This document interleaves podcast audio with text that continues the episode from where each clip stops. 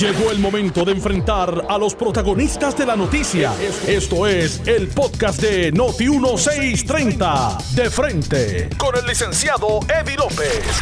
Buenas tardes, Puerto Rico. Bienvenidos a De Frente. Este que les habla el licenciado Eddie López. Hoy jueves 28 del año 2020. Eh, un problema, un problemita técnico aquí, pero ya debe estar resuelto. Así que bienvenidos a todos. En la tarde de hoy, en el primer segmento, estaremos hablando con el ex gobernador Aníbal Acevedo Vilá, porque parece que hay mucho movimiento allá en la capital federal en lo que tiene que ver con Puerto Rico y las propuestas, inclusive eh, a los efectos de eh, lo que pudiera ser el futuro económico de Puerto Rico. Buenas tardes, gobernador. Bienvenido a De Frente nuevamente. Muy buenas tardes a ti, Eddie. Buenas tardes, amigos de Escucha. Aquí un poco con un, algo contento porque está lloviendo. Definitivo. No hace falta la lluvia. Y donde hace falta, gracias a Dios. Bueno, yo espero que esté lloviendo en Carraízo y en los demás lagos. Ciertamente. Pero en mi casa, en mi casa está lloviendo. Eh, gobernador, han ha estado muy activo en las redes sociales, particularmente en estas últimas semanas. Eh, con las diferentes propuestas de lo que tiene que ver la eh, propuesta económica, ¿verdad? Eh, para Puerto Rico, parecido a una 936. Eh, y de hecho hay testimonios sumamente reveladores de asesores o ex asesores eh, de eh, la Casa Blanca con respecto a esto. Cuéntenos cómo ha ido ese esa pues mira, yo decía que todas las semanas se estaban produciendo noticias con este tema de la posibilidad de devolverle a Puerto Rico un incentivo contributivo para traer la industria farmacéutica y ahora casi se está convirtiendo de día a día. En el día de hoy se publicó una entrevista con Pete Navarro. Pete Navarro es uno de los principales asesores económicos del presidente Trump actualmente allí en la Casa Blanca y que tiene que ver con todas las negociaciones de comercio. Y este asesor acaba de decir que el Congreso, que ha sido mi planteamiento, que este es un tema que no lo puede resolver el presidente por orden ejecutiva, que el Congreso debe considerar devolverle a Puerto Rico un incentivo contributivo para atraer el sector de la manufactura.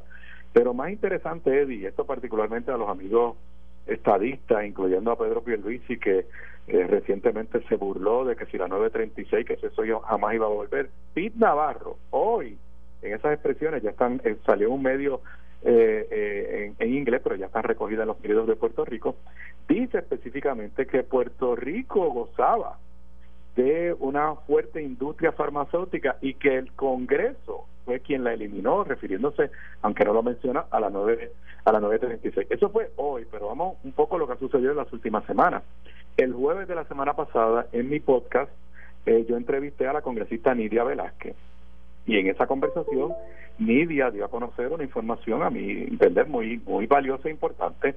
Ella es coauspiciadora del proyecto de la congresista Stacy Plaskett de Islas Vírgenes, que es el que trae un nuevo incentivo eh, para la inversión en Puerto Rico en manufactura, un, incentivo a lo que se conoce como el KILTI, que es un impuesto especios y arbitrios de la Cámara, Make Ways and Means, que es el equivalente a la Comisión de Hacienda, que es la que tiene jurisdicción sobre estos temas contributivos le pidió y le dijo, mira, este tema hay que considerarlo, este es el momento por la crisis que tiene Estados Unidos de falta de producción de medicamentos y por la crisis económica que tiene Puerto Rico, y que Richard Neal, el presidente de esta comisión, le dijo, es correcto, tenemos que discutir esto. Así que eso para mí es un paso extraordinario.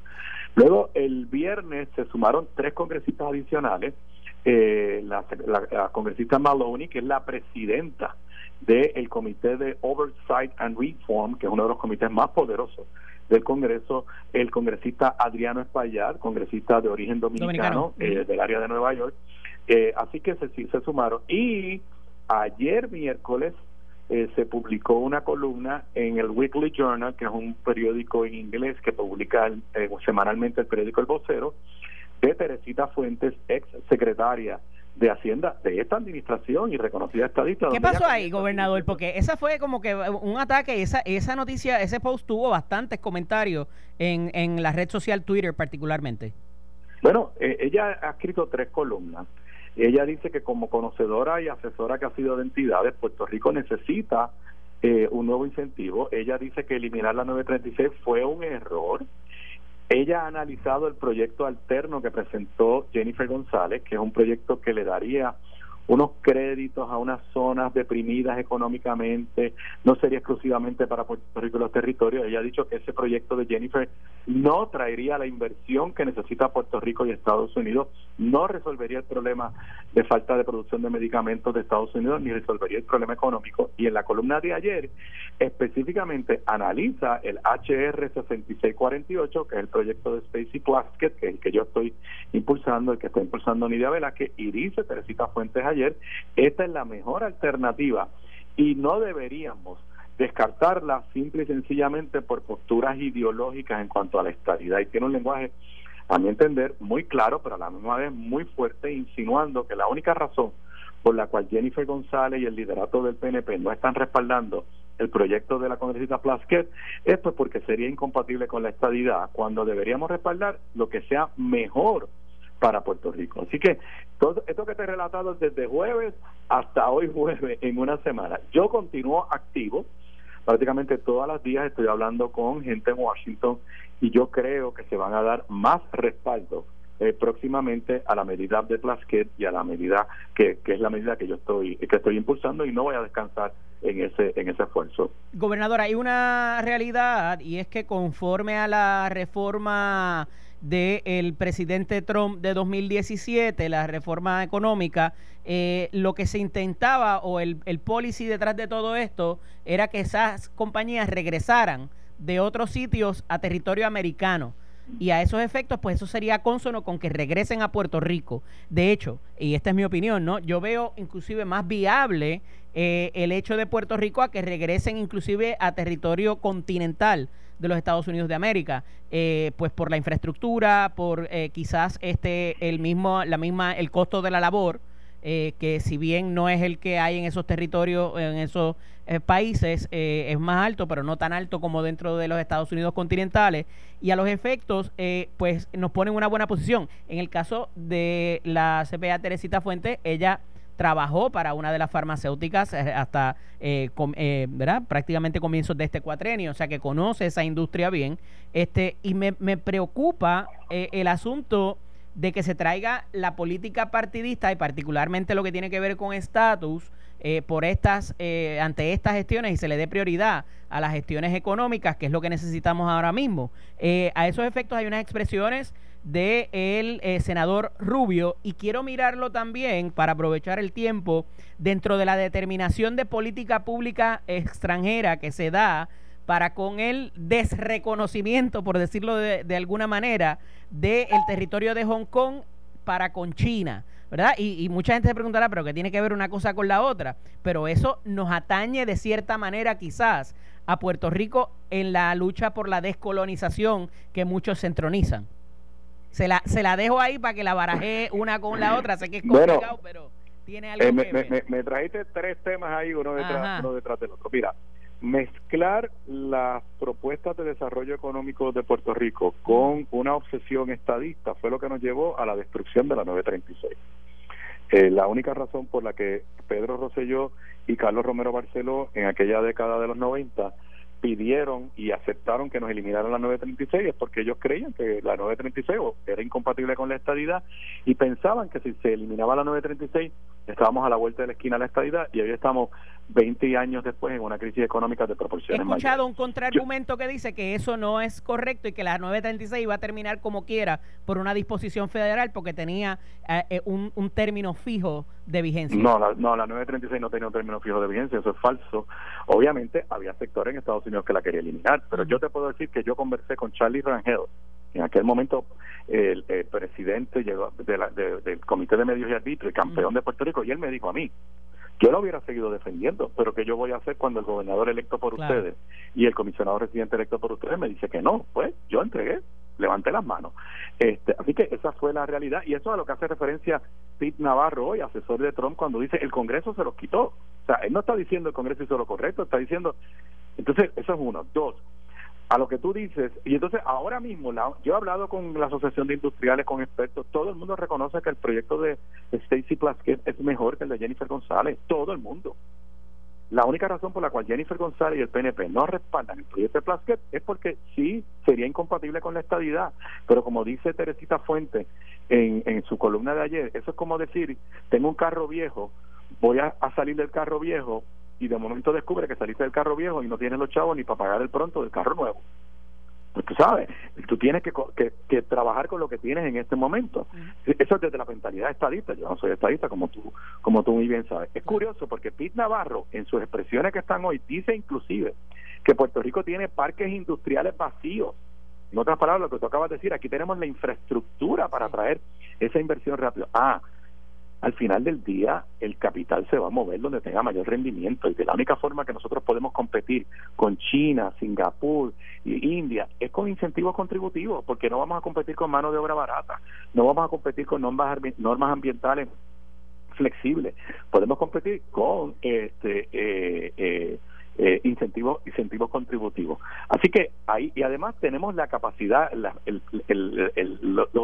ingenieros los químicos los biólogos lo hemos hecho en el pasado lo podemos hacer. Si nos da un incentivo contributivo yo te aseguro que Puerto Rico puede llenar ese vacío de atraer esa inversión a Puerto Rico. Y en cuanto a la estadidad como muy bien acabas de decir mira yo decía en mi podcast esta mañana por Facebook yo estoy sorprendido de lo desarticulado que está el PNP en Washington en este momento, a pesar de que la comisionada residente está allí.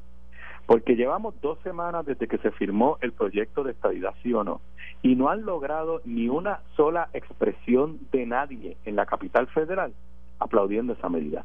Todo lo que han recibido son bofetadas de la Casa Blanca, del Departamento de Justicia, de los demócratas. Y entonces ayer sale Marco Rubio, senador republicano, amigo de Jennifer González, amigo de los estadistas, y les dice, les repite lo que les dijo hace dos años atrás, no hay ningún ambiente para la estadidad en Washington. Y es bien importante porque se lo dijo hace dos años atrás y si lo está repitiendo, lo que le está diciendo Marco Rubio a los estadistas es, Jennifer González y el gobierno del PNP no han hecho el trabajo que se supone que hagan para la estadidad. Le está diciendo dos años después estamos en el mismo sitio, aquí no hay nada usa la expresión, tenemos que ser honestos, casi diciéndole de eso, disculpa, deshonestos al liderato, al liderato del PNP y, eh, y les dice la verdad. Y cuando le preguntan sobre el plebiscito de estabilidad, no dice, ah, bueno, este es un asunto del gobierno de Puerto Rico. No, no, no, no. Es que toda la teoría es que se va a hacer un plebiscito que de alguna forma va a obligar al Congreso de los Estados Unidos. Y se supone que el, la gobernadora y el presidente de la Comisión Estatal de Elecciones le pidan la validez a el tribunal al Departamento de Justicia. Así que lo que ha hecho ayer Marco Rubio es honestamente darle otra bofetada en la cara al liderato estadista de Puerto Rico, al liderato del PNP y demostrar que este plebiscito de estadidación no es una pérdida de tiempo, es un engaño y no va a tener ningún efecto en la capital federal. Yo creo que el entre líneas fue, ustedes no han hecho su trabajo en dos años en dos años, eh, porque él dijo esas mismas expresiones hace dos años. Dos años después, aquí no hay ningún ambiente para, para la, la, la estabilidad. Gobernador, y se los había dicho Raúl Labrador también en la última elección a, los efectos. Es, correcto. Ya Raúl no está ya en el Congreso, pero mira, de verdad, eh, Eddie, yo estoy sorprendido porque el PNP gasta dinero en cabilderos, tiene una operación bien articulada, tiene a Jeffrey Faro allí full time y no han logrado una sola expresión. Ah, perdona, Marco Rubio dice, no solamente son los republicanos, hay demócratas que aquí están en contra de la estabilidad para Puerto Rico. Lo dice en las declaraciones que están en el periódico El Nuevo Día de hoy. Wow. En el caso de lo de Hong Kong, eh, gobernador, que evidentemente pues hay que traerlo a la atención porque se parece mucho, ¿verdad? Un desreconocimiento a que eh, Hong, Kong, es una nación independiente eh, y que sigue siendo una colonia de China. me parece un poco, ¿verdad? o le parecería más bien un poco acomodaticio a, hacer esa denuncia cuando el propio eh, gobierno de los Estados Unidos mantiene protectorados y territorios. ¿Cuál es su bueno, y no solamente eso, que en el caso de Puerto Rico, pues nos dijeron una cosa en el 1952 y después fueron a los tribunales a decir otra y después nos impusieron una junta de control fiscal. O sea, eh, cualquier país del mundo le puede decir exactamente eso mismo también a Estados Unidos. Ustedes le dieron una autonomía a Puerto Rico y después se la empezaron a limitar y con la junta de control fiscal prácticamente se la, se la quitaron. No estoy defendiendo lo que está haciendo China con Hong Kong, me parece que es terrible para la sociedad de Hong Kong, que es una, una comunidad y una sociedad abierta eh, vinculada a y pertenece, o sea, parte de China, pero con un mercado totalmente abierto y unas libertades civiles eh, muchísimo más amplias que la que tienen los ciudadanos de China y obviamente pues el contexto es un poco diferente, pero decir que, que China le quitó la autonomía a Hong Kong, pues perdona, pues el, resto del mundo le puede decir a Estados Unidos y ustedes le quitaron la autonomía a Puerto Rico que se la habían dado. Ahí está el, ahí está el paralelismo, exacto, ese es el paralelismo que quería hacer. y por lo menos ustedes le representaron al mundo en 1952 que le habían dado una constitución y un gobierno propio y ahora técnicamente se lo han quitado con la Junta de Control Fiscal. Y además del caso de Sánchez Valle, que aunque muchos entienden que se limita a la capacidad para eh, procesar criminalmente, pues ciertamente tiene unos ribetes también de lo que se puede y no puede hacerse en este caso, por el gobierno. departamento, en este caso, el Departamento de Justicia, a nombre del gobierno de los Estados Unidos, pues básicamente renegó de todo lo que habían dicho en Naciones Unidas en 1952 y al pueblo de Puerto Rico en efecto. Eh, el gobernador, por otra parte, ¿verdad? Y son muchos los asuntos, eh, pues, esta situación de eh, que se da en el Partido Nuevo Progresista y lo que tiene que ver con el, que ya habíamos hablado un poco sobre eso, pero lo que tiene que ver con el código electoral y las disposiciones que, que contiene el mismo. Mira, Eddie, déjame, déjame decirte un análisis que yo he hecho, que no sé si lo había compartido contigo, y tiene que ver con esta guerra interna del PNP que yo creo que cada día está alcanzando unos niveles nunca antes vistos en Puerto Rico. ¿A qué me refiero? Nunca un gobernador incumbente en Puerto Rico había tenido que ir a una primaria. Nunca. Tuvimos divisiones. O sea, Luis Ferré fundó otro partido, pero no era gobernador incumbente. Ahora, Sánchez Pileya era gobernador incumbente. El Partido Popular no le quiso dar la primaria y fundó su propio partido. No hubo una primaria. El gobernador y un contrincante dentro del propio Partido Popular. Hernán Padilla, Romero Barceló le negó la primaria y fundó un partido. No hubo una primaria. Romero Barceló gobernador, Hernán Padilla retador.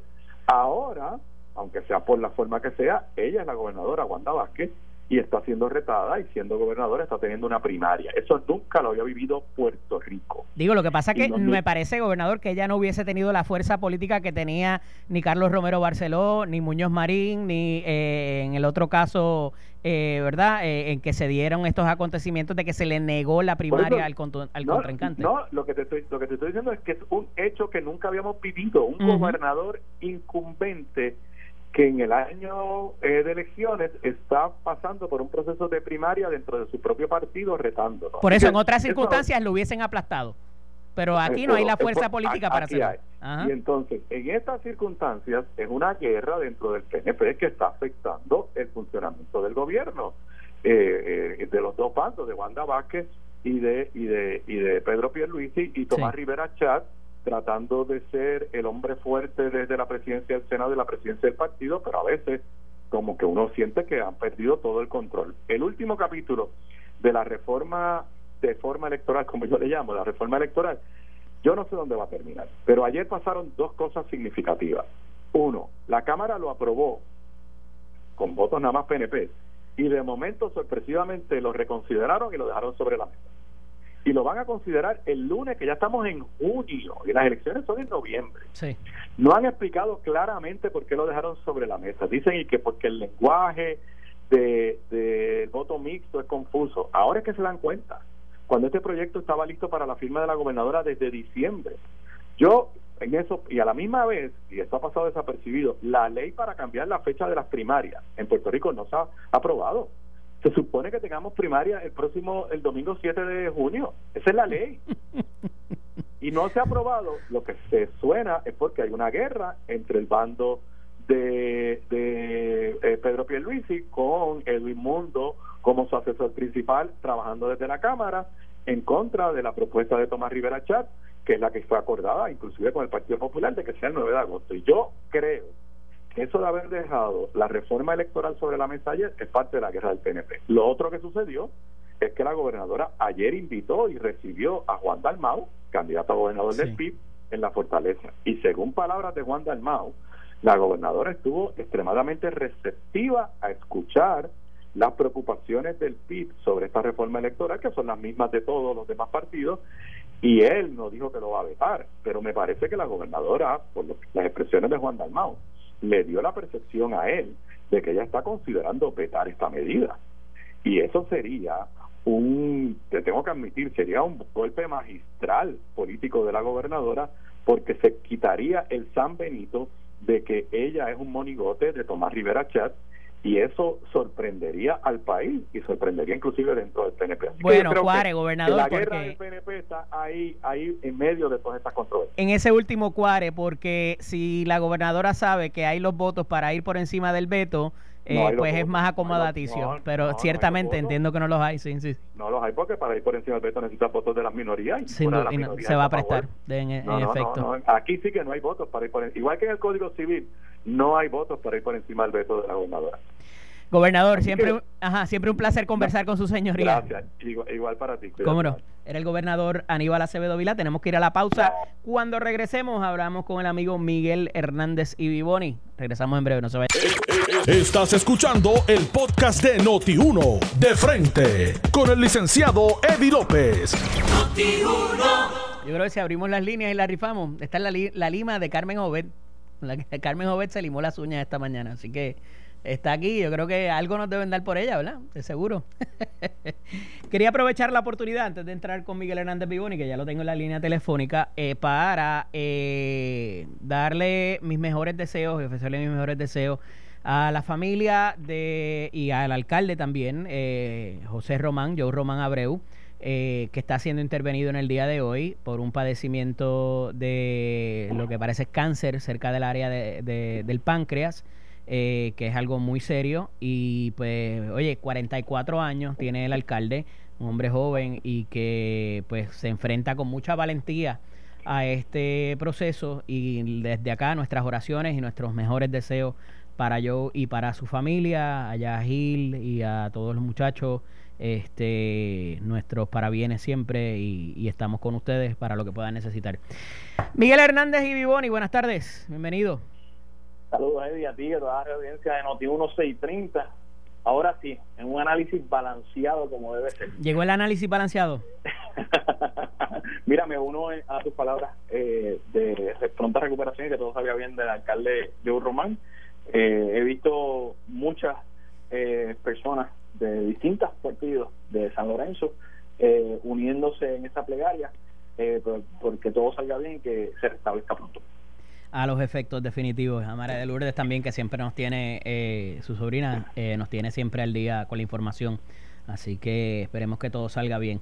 Mira, Miguel, eh, esta guerra del PNP ya ha tenido tantos y tantos episodios este que está complicado, ¿verdad? Esta mañana escuchamos aquí al, al excomisionado residente Pedro Pierluisi atacar a la gobernadora por sus alegados cambios de posturas este, y pues evidentemente eh, se va recrudeciendo esta lucha y estos ataques ya no ni tan siquiera a la capacidad de administración, porque yo creo que ya eso estamos súper claro que está cuestionando la, el excomisionado, pero a, la línea personal, obviamente, de, de, de, que no hay una, una estructura, ¿verdad?, firme eh, sobre, sobre las posturas de la gobernadora e inclusive hace el apercibimiento de que la situación de la estadidad ha sido acomodaticia para ella. ¿Qué nos tienes que decir?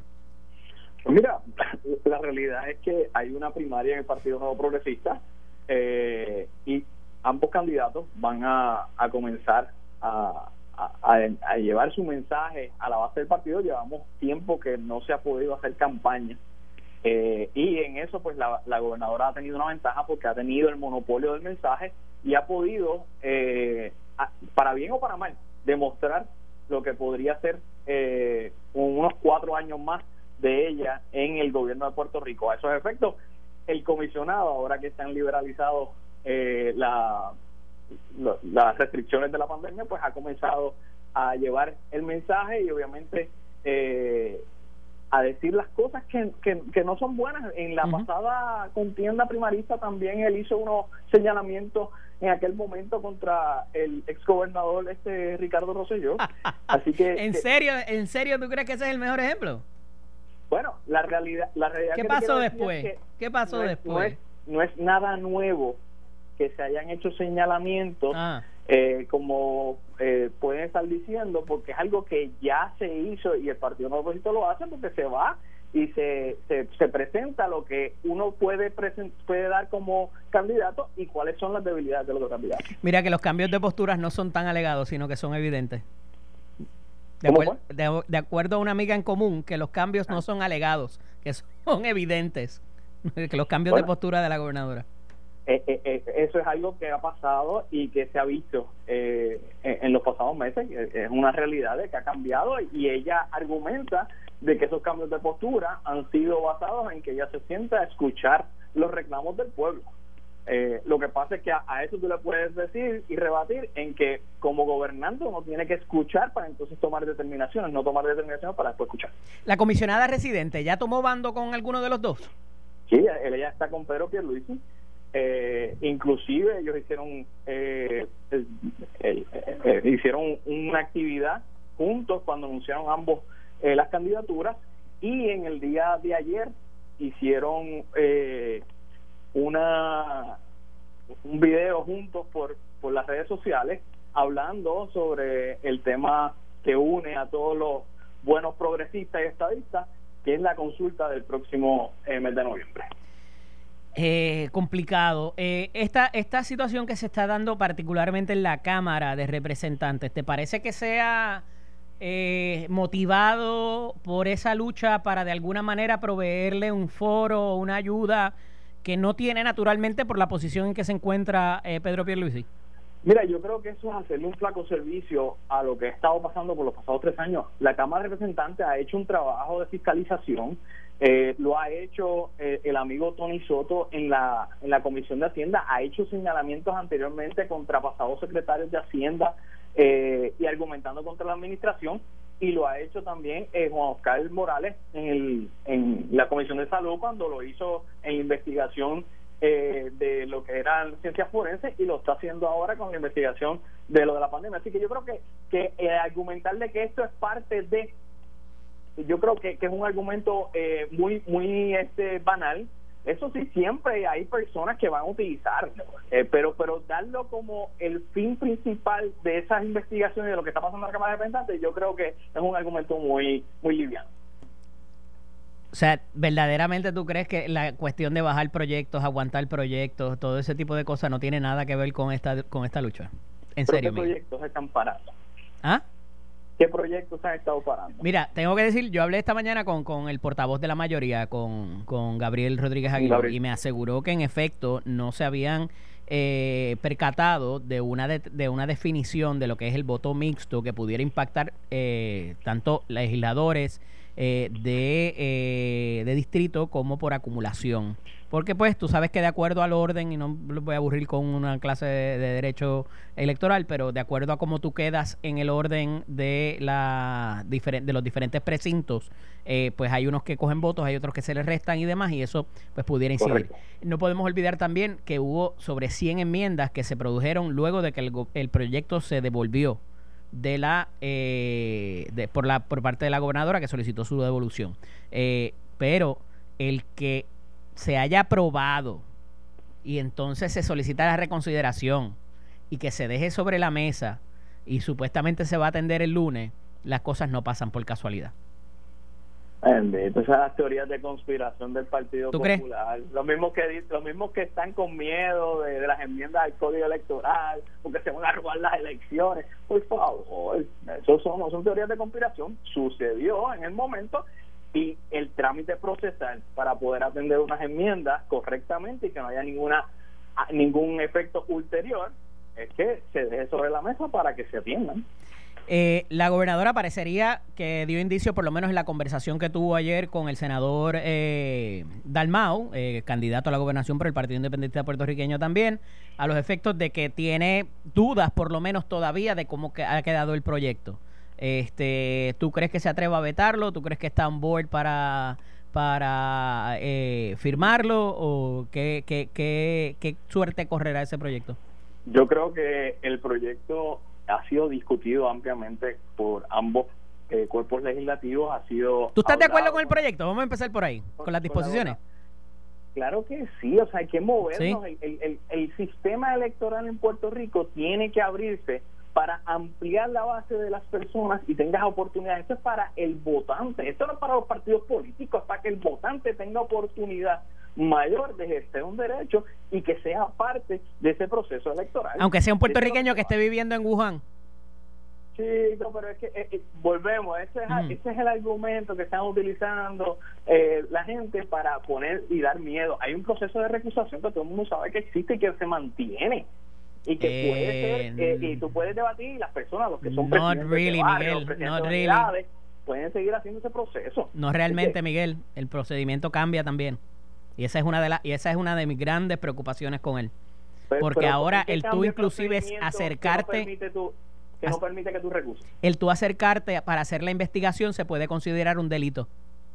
Acercarte a la propiedad para ver y preguntar si la persona vive allí, si en efecto hacer estas averiguaciones se pudiera considerar un delito y acusarse a la persona de, por acecho. Eh, y entonces, tú sabes, una cosa con la otra, pues ya va teniendo viso. Si fuera como tú dices, este, en efecto, pues eh, ahí quizás te la compro. Pero cuando hay tanto cambio significativo, eh, tú sabes, es medio duro de, yo, yo, creo que hay que darle oportunidad a, a los electores, que es la base del proceso electoral en Puerto Rico y en el mundo entero, que tengan oportunidad y tengan amplia participación en el proceso. Y eso es lo que, lo que se está haciendo con este código cuando vemos en el mundo entero, inclusive en Estados Unidos y en Puerto Rico, cómo ha ido el elector perdiendo el interés de estar en las votaciones. Pues hay que ampliar para que esa base siga existiendo. El que tenga la mayor cantidad de votos íntegros. Mira, este parece que hay otra, va a haber otra otro episodio de esta batalla y que ya más o menos con la situación del, de la retroactividad de eh, los veredictos unánimes. Este, ya parece que hay por lo menos dos representantes en la Cámara que no están de, acuerdo o que la suposición pudiera no ser favorable a que a la retroactividad porque digo y en este debate Miguel hay que establecer de que ya la situación de los veredictos que no sean unánimes y que el caso esté vivo o pendiente de apelación, ya para eso no hay nada que hablar. Aquí se está hablando de los casos de las personas que tienen convicción, que están, eh, ¿verdad? Que, que eh, se encontraron en esa situación y cuidado, porque se está trayendo por los pelos un caso particular que ah, se les enjuició por más de un delito a estas personas y uno solo de los delitos, el veredicto no fue unánime todo, para todos los demás y me parece que este, en este caso esa alternativa no estaría disponible para estas personas. Más allá de eso, pues eh, le pone una, un, gran peso eh, a los recursos del Estado, eh, tanto económicos como físicos y de preservación de evidencia para poder ir a un juego fair, ¿verdad? Porque si se está pidiendo un nuevo juicio, pues la idea es que haya un, un eh, ¿verdad? Como mismo dice la, la, el, término, que sea justo, ¿no? Y entonces me parece que ahí eh, crearía un desbalance bastante significativo, además de muchas cosas que puede traer. Y sé que estoy hablando en lo sustantivo, ¿verdad? Te traje el asunto porque pudiera entonces establecer ese, esta, esta posición de quién está a favor y quién está en contra también para derrotar la idea y la iniciativa que se ha ido en fast track también como el proyecto de eh, la reforma electoral este y que pudiera traer nuevamente levantar esos esos bandos eh, otro otro otro flanco para que los bandos se encuentren eh, con respecto a la, a la guerra primarista ¿cómo lo ves? Mira yo creo que, que el proyecto que en su espíritu tiene tiene una una lógica clara de que oye si hoy día te voy a acusar y te llevo a un tribunal y para que tú tengas una convicción tiene que ser por unanimidad, no es justo que eso no aplique a aquellos que ya pasaron por el proceso. Así que esa es la lógica detrás de todo eh, de todo este proyecto. Lo que pasa es que también hay una línea bien fina con las víctimas de todo esto. Y yo creo que es donde se han olvidado en muchas ocasiones en la discusión las personas que pasaron por estos procesos, que todavía llevan tiempo, que no han sanado sus heridas, eh, tener que revivir nuevamente eh, todas estas cosas son las son, son, lo que lo que está trayendo problemas y lo que creo que está levantando oposición en la Cámara de Representantes a que se apruebe eh, este proyecto. pero que el, si esto es un derecho fundamental como lo estima y lo pone la, la decisión del Tribunal Supremo de los Estados Unidos en Ramos versus Luisiana, eh, si tú lo vas a ver desde estrictamente de derecho, pues mira, si tú vas, tienes que, para ser convicto, tiene que ser por un jurado eh, unánime, pues es lógico que todas aquellas personas que no lo hicieron, pues tengan un proceso nuevo. Por eso es que hay un balance que, que, deben estar haciendo y los, legisladores deben estar pasando por ese proceso más con el, la presión que están haciendo las víctimas del delito eh, que se ha visto en las últimas eh, semanas eh, va, a ser bien fuerte lo otro es esperar por la decisión que tiene el Tribunal Supremo ante un caso que tiene ahora mismo pendiente. Edwards, Edwards versus Banoy se llama. Eso, eso te lo iba a traer porque sería un blooper monumental de que se pusieran a legislar para la retroactividad y después el caso dijera otra cosa. Este, tú sabes. Sería eh, terrible. Yo, yo eh, esperaría a esa decisión, eh, ya que, que muchos de los que hoy están favoreciendo el proceso eh, de que se haga esta enmienda no reconocían que este caso iba a aplicar a Puerto Rico, pues mira, esperen entonces, esperen, vamos a esperar hasta noviembre a que se decida este caso y eh, de una vez y por todas eh, se aclare la situación para entonces hacer la legislación que sea necesaria. o sea que estarías de acuerdo que se le diera un poco más de ponderación a la situación. Totalmente, y, vuelvo y te repito, en estricto derecho estoy de acuerdo.